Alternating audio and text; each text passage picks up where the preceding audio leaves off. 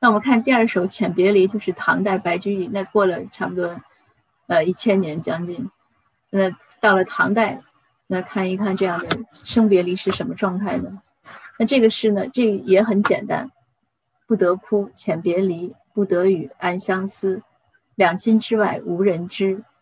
深笼夜锁独栖鸟，利剑冲断连理枝。河水虽浊有清日，乌头虽白虽黑有白时。唯有浅离与岸别，彼此甘心无后期。这个诗呢，以前我讲白居易也是在三号路公社讲过白居易的时候呢，讲过他的这段故事。呃，白居易呢，这个故事呢也是很传奇。他读书很晚，他十四五岁的时候开始知道有科考这个事儿，他就开始读书。他读的呢就很勤奋，一直差不多读到二十四五才出去开始考。那他大概是这个年龄，就是考了一段之后呢，他大概二十七岁左右呢，呃，认识了他和他一个住在他邻居吧，住在他附近的一个姑娘叫香菱的，两个人相爱了。那个女孩大概十五岁或者十就十五六岁，就比较小。可是他们两个一直相恋了好几年，嗯，偷偷摸摸的也互相的送礼物，而且也应该是有有过一夕之欢这样的，但是呢，却没有没有办法能就是能结婚，这个女孩没办法嫁给他，呃，这个所有的研究呢都说肯定是门第的关系，因为白居易呢怎么说呢，他也是算一个小，他爸爸是个小吏嘛，是个小官员。嗯，但是我一直也很很想不通，因为我想呢，他即使不能成为正妻呢，他可以成为侍妾，就是他可以成为妾，这个是过去也是允许的。但为什么会这么悲惨的一定要分开呢？嗯，后来上一次在讲我讲到你在给嘉华做协作分享的时候，我讲到古诗词中的女主就是乐伎的时候，我突然想明白了，我想这个女孩她们家可能是乐户。因为如果她是乐户的话，她是理论上她不可以跟平民，就是像白居易这样，他们都算平民嘛，就是算普通人，他们是不能乐户是不能跟平民通婚的。呃，如果要是通婚的，那可能要走很多手续，而且要要给官府花一些钱。那我想这个可能是一个理由。但不管怎么说呢，呃，白居易和这个香菱呢一直没有在一起。后来白居易呢。他他十年考考中三次，然后他后来就搬家了，呃，从洛阳那边呢搬到长安那边，就是搬到现在嗯那个西安那边，就还是有一段距离。在古代，那不像现在你坐火车很快。那搬家之后呢，当然就没有没有联系了。所以这个诗有可能就是他搬家前写的，就是写的就是这样的直白，就是因为两个人偷偷的就悄悄的分离，还不能大张旗鼓，因为。他们本来相爱就是一个一个地下工作，所以不能哭。嗯，分手就分手，搬家就搬家了，也说不得，因为是暗相思，就是不是说像刚才那个那个诗呢，夫妻两个是明媒正娶，那他想就想了，这个都不能想。所以呢，就说两心之外呢，无人知，就除了咱俩呢，没有别人在知道咱俩有这样的感情。那他就比喻，就说像。深深笼夜锁独栖鸟，就把这个鸟锁起来，还是一个晚上？你想这么孤单的把它一个一只鸟锁起来，那另一只鸟在哪儿呢？然后利剑冲断连理枝，为什么用连理枝这个词呢？因为白居易以前当他们俩好的时候，他写过诗，表达过两个人的这种相亲相爱。他就说：“愿作远方兽，步步比肩行；愿作深山木，枝枝连理枝。”就是当时都发过誓的。就像他在《长恨歌》里写的：“在天愿作比翼鸟，在地愿作连理枝。”可是发过誓也没有用，又被现实砍断了。所以他就感叹说：“河水虽浊有清日，那乌头呢？就是哪怕说头，就是河水呢，就是再浊的时候，它也有清的时候。嗯，当然第二个我们觉得有点奇怪，就是你头发黑有白的时候，这个当然是个很自然的。但是河水浊呢有清的时候呢，好像还是个比较罕见的事情，比较少的事情。”但不管怎么说呢，就是最后落的两句，就是说，唯有浅离与岸别，就是我们这样偷偷的分手，悄悄的分别，彼此甘心无后期。就是我觉得他这个“甘心”这个词用的真的是让人很痛心。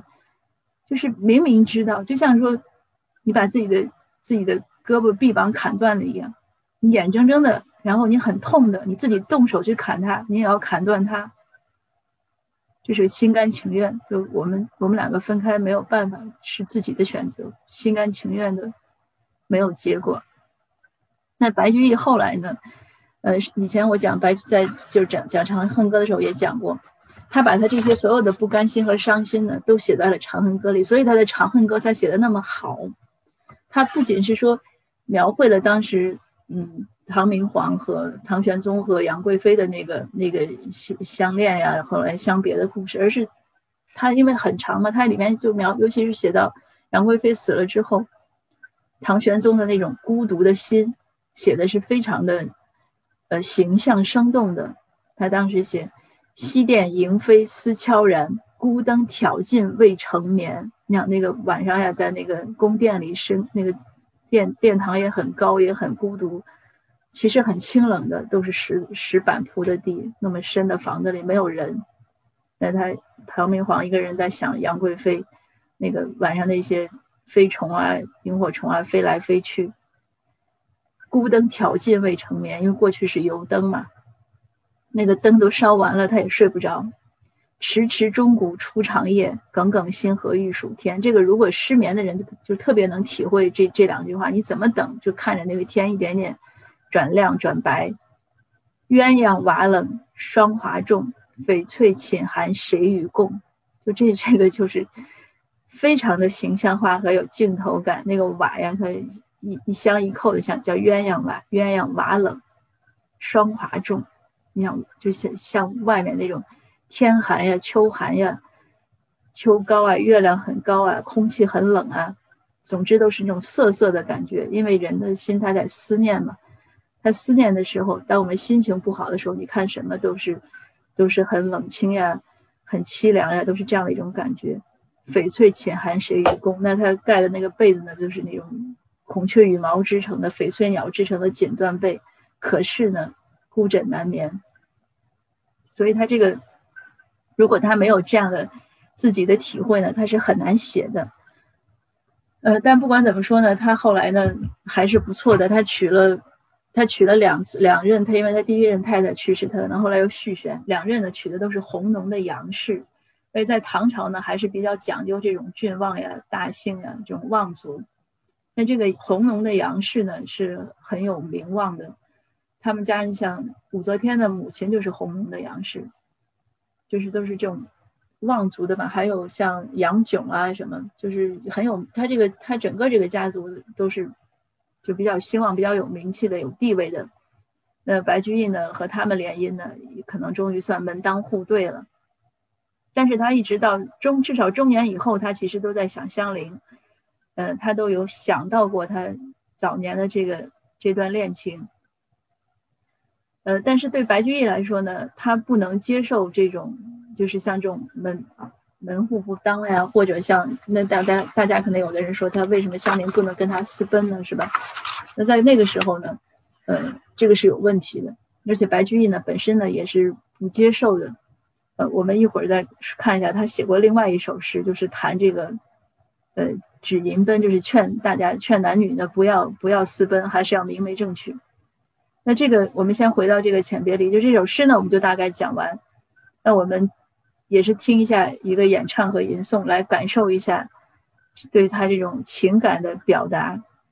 《引吟亭》是白居易写的一首诗，这是《指吟奔》。给我解释一下，为什么他和香菱呢没有没有成为夫妻？这首诗呢，后来呢被改成戏剧，就是《墙头马上》，写的也是很简单的。你看，他就说，这其实是一个女性的呃口吻来写。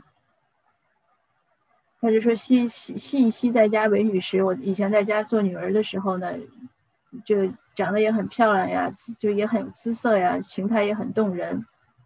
呃，婵娟两鬓秋蝉意，婉转双额远山色，就是长得就像鹅，我们说她峨眉如黛呀，那种头发乌黑呀，呃，很可爱。然后有一天呢，笑随戏伴后园中，此时与君未相识。”那就那阵无忧无虑呢，在花园中玩。那个时候还没有和和他这个，呃，后来的这个郎君认识。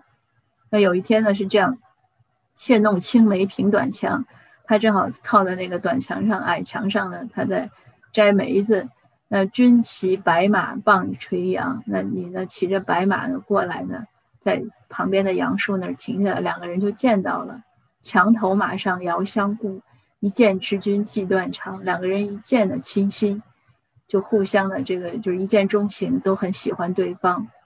知君断肠共君欲，君指南山松柏树。就两个人就开始指天发誓了。感君松柏化为心，暗合双环逐君去。那可能这个南方的这个郎君呢说的很很好，很动听，各种各种誓言吧，大家可能都，女孩子可能女性的都可能听过，那男男生可能都说过，就当年的各种各样的誓言。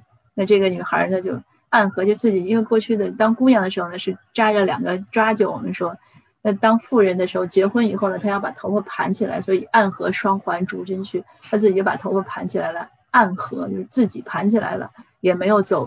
家里这些媒妁之言呀，没有让人相看这个什么生辰八字啊，就就直接跟这个郎君走了。那结果过去之后呢，道君家舍五六年，君家大人品有言，都嫁过来五六年了。然后这个男方的这个父母呢，总是有有话说，就说聘则为妻，奔是妾，就是你他是就是其实他妾都不是，就是他反正不是妻，所以呢，不能让他主祭祀。这个平呀、凡呀，《诗经》里都有，就是过去祭祀时候用的水草，就是他不能做这些事儿，在他们家没有地位，那怎么样呢？终知君家不可住，其乃出门无去处。就是他知道住不住不了，但是他又没有办出去，就离开他家乡。过去女性又没有什么生产能力，他去哪儿呢？就有没有地方可以投奔？那父母高堂是在家，家里是有亲戚，可是当时呢，是他自己跑的。前来更不通消息，今日悲秋归不得，所以他就说：“为君一日恩，勿妾百年身。”那就当当初呢，就是听信了你那么几句好听的话，结果耽误了我一生。所以这个就是白居易写的，他那个《新新乐府》里面就有很多都是各种呃借这个呀指那个，他就是指银奔。所以从白居易来说呢，他自己是不主张有这样私奔的。那更何况我，我想也可能这个女方的这个，呃，相邻的可能和他这个地位确实是就是不是一个社会阶层的，这也是有可能。所以最后呢，就只能是浅别离，暗相思，分开了。但是后来呢，在白居易可能老年的时候，但就是他应该五六十岁的时候，呃，也是学者考究，就是从他的某首诗里推究到说。当时洛阳遭灾，那香菱呢？可能跟着他父亲一路流浪，到见过白居易，他们是在路上有相逢，但是也是没有任何结果，就是见了又怎么样呢？也没有办法。那我们再来听一下陈道明先生的吟诵，也我也是请他专门吟诵了这首诗《浅别离》，作者唐代。白居易吟诵陈道明，不得哭，千别离，不得与恩相思。两心之外无人知，人冷也算寂寥。利剑成断连理枝，河水虽浊有千日，头头虽黑有白日。唯有千里与岸边，彼此甘心无后继，甘心。哦，后期彼此感谢哦，后期